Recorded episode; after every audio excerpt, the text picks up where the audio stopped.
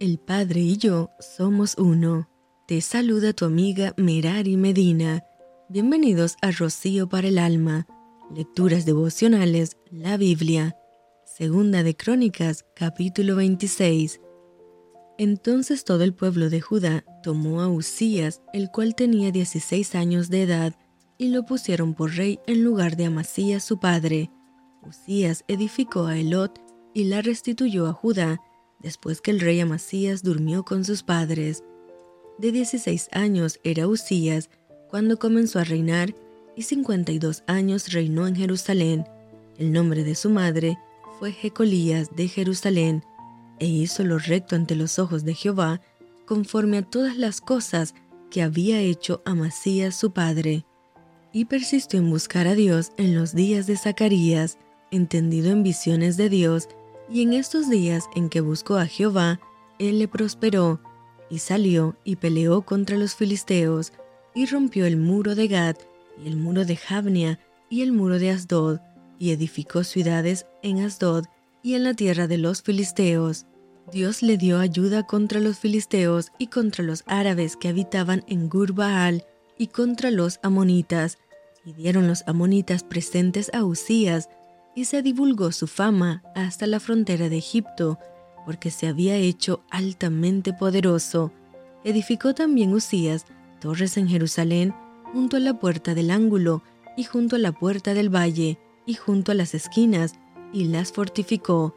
Asimismo, edificó torres en el desierto, y abrió muchas cisternas, porque tuvo muchos ganados, así en la Cefela, como en las vegas, y viñas, y labranzas, así en los montes como en los llanos fértiles, porque era amigo de la agricultura.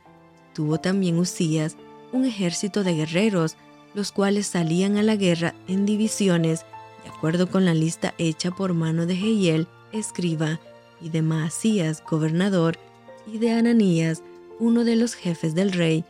Todo el número de los jefes de familias, valientes y esforzados, eran dos mil seiscientos, y bajo la mano de estos estaba el ejército de guerra de 307.500 guerreros poderosos y fuertes para ayudar al rey contra los enemigos.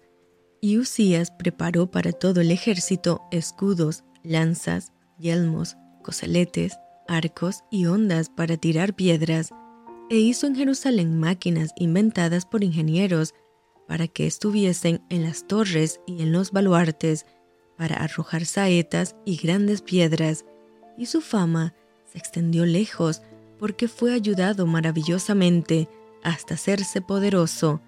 Mas cuando ya era fuerte, su corazón se enalteció para su ruina, porque se rebeló contra Jehová su Dios, entrando en el templo de Jehová para quemar incienso en el altar del incienso, y entró tras él el sacerdote Azarías, y con él ochenta sacerdotes de Jehová, varones valientes, y se pusieron contra el rey Usías y le dijeron, No te corresponde a ti, oh Usías, el quemar incienso a Jehová, sino a los sacerdotes, hijos de Aarón, que son consagrados para quemarlo.